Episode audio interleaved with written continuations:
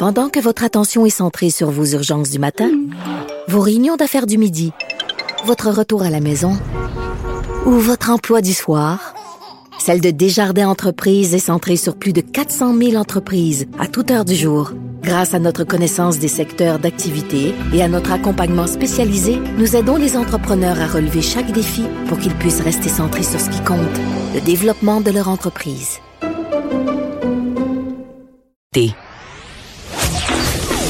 On dit souvent que les murs ont des oreilles. Nous, on a deux vraies oreilles à l'intérieur des murs du Parlement. De 13 à 14. Là-haut sur la colline. On joint maintenant Christian Rioux à Paris. Bonjour Christian. Bonjour Antoine correspondant du Devoir en France et la France est plongée dans la, frénésie des examens du bac. Euh, c'est une particularité française bien intéressante. Et, d'ailleurs, Christian, je, vais te donner la parole, mais avant, écoutons un extrait d'un reportage ancien sur l'épreuve du bac, justement. Parmi les candidats au baccalauréat qui ont terminé très rapidement leur devoir cet après-midi, il y a un très fort pourcentage de jeunes filles, comme vous pouvez vous en rendre compte, Mademoiselle, en philosophie, il y avait trois sujets, trois sujets de morale. Quel est celui que vous avez choisi Le troisième. Le, troisième, c'est-à-dire quel est, à votre avis, le plus impérieux des, devoirs. Quel est-il, mademoiselle Le respect de la vie humaine. La sienne et celle d'autrui. La sienne et celle d'autre Oui, ça a été assez facile. Vous êtes contente de ce que vous avez fait Oui, assez. Quand pensez-vous avoir les résultats euh, Le 2 juillet, à peu près. C'est-à-dire d'ici une vingtaine de jours Exactement. Restons toujours dans la deuxième partie du baccalauréat. Vous, mademoiselle, vous semblez bien jeune pour être en deuxième partie. Quel âge euh, avez-vous J'ai 16 ans et demi. c'est très bien, mademoiselle, vous êtes en avance. Vous avez retrouvé cela naturel.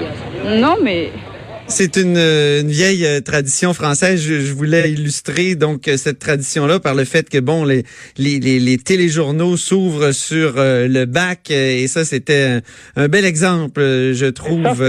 1960, ça date de 1960. Oui, mais c'est vraiment une, exception française, à part, euh, à part peut-être euh, euh, l'accent qui a peut-être évolué, qui a changé. On pourrait poser à peu près, on pourrait poser les mêmes questions aujourd'hui dans un dans un téléjournal français, et ça s'est fait cette semaine. Ça a commencé cette semaine lundi avec l'épreuve de philo. Ça commence toujours avec la philo, et on, parle, on va on, on parle de ça toute la semaine. Hein. Les questions, par exemple, les questions en philo cette année, c'était est-il possible d'échapper au temps? Hein? C'est une belle ah question, n'est-ce pas? À quoi bon expliquer une œuvre d'art? Alors, vous me faites. Euh, c'est formidable. Moi, de ce côté-là, je suis très, très français. Je me sens français. J'aimerais ça que dans l'espace public, il y ait ce type de grandes questions énormes comme des montagnes que, qu'on discute en public. Et la, et la troisième, la troisième, c'est la morale est-elle meilleure, la meilleure des politiques? Alors, vous ah. voyez, il y, a, il y, a, 740 000 candidats qui ont répondu à des questions de ce, de ce, de ce type-là. Euh, et c'est, je vous dirais, euh, il y a beaucoup de critiques. On fait beaucoup de critiques euh, au, bac. On veut le changer, on veut le modifier, on veut le transformer. Euh, étonnamment, ceux qui veulent pas qu'on change le bac en général, et quand il y a des propositions de modification, c'est les étudiants. Les étudiants, en général, semblent vouloir conserver le bac parce que j'ai l'impression que c'est le, le, dernier rite de la société française. Hein. Avant, il y avait le, il y avait la première communion, euh, il y avait la confirmation, il y avait le, le, le service militaire. Euh, et aujourd'hui, je dirais que le bac, c'est le dernier rite là de passage, de passage de de l'adolescence à l'âge adulte, on pourrait dire, là, un certain, une certaine, une certaine maturation.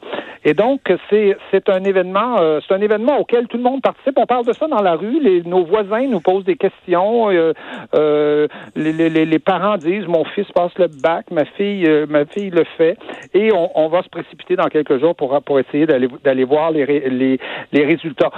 80% des enfants, des, des jeunes réussissent hein, aujourd'hui au bac. Oh, et y aurait-il de la Christian?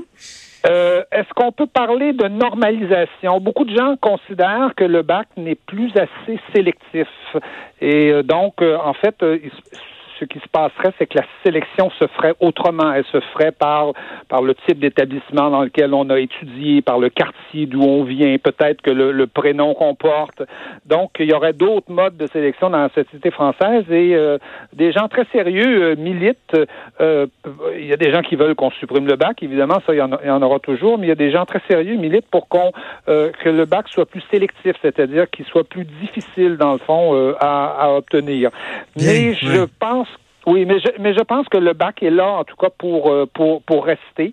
Euh, vous voyez, ce matin, euh, j'ai ouvert la radio et on parlait des programmes de mathématiques, justement, à l'occasion du bac, des réformes Ah oui. du programme de mathématiques, et on parlait des programmes, hein, euh, parce que mon, mon, ma grande déception, à chaque fois que j'arrive au Québec ou que j'écoute les médias québécois, c'est qu'on parle souvent de l'école, mais on parle toujours des bâtisses. On parle des élèves en difficulté. Oui. Hein, on parle des techniciens. On parle pas du contenu. de professeurs. On parle des ça. salaires, mais on parle jamais des programmes.